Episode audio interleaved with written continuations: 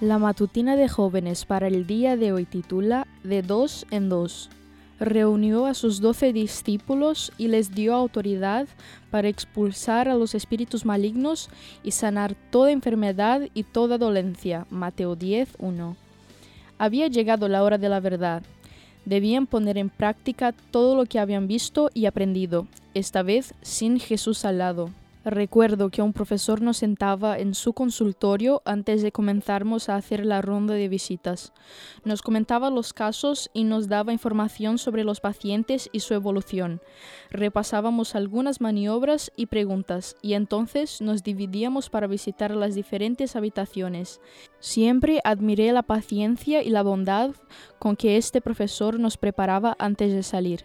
Te recomiendo que leas el capítulo entero de Mateo 10 y veas con cuánto amor y cuidado Jesús dio sus instrucciones antes de enviar a los discípulos.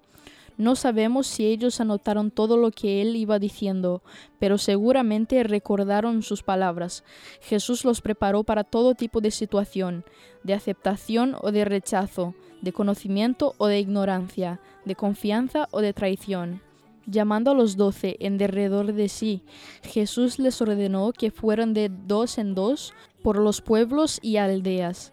Ninguno fue enviado solo, sino que el hermano iba asociado con el hermano, el amigo con el amigo.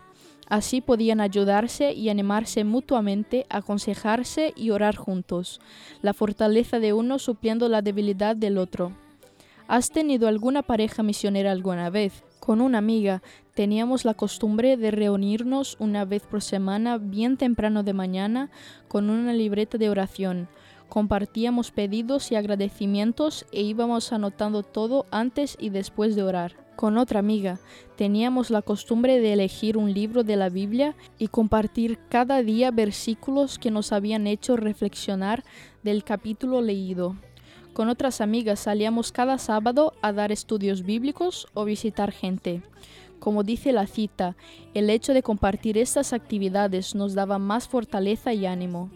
Te invito a que hoy elijas a un amigo o amiga que te acompañes en la misión.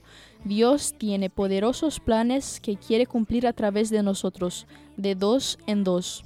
Esta fue la matutina de jóvenes para el día de hoy desde Bilbao.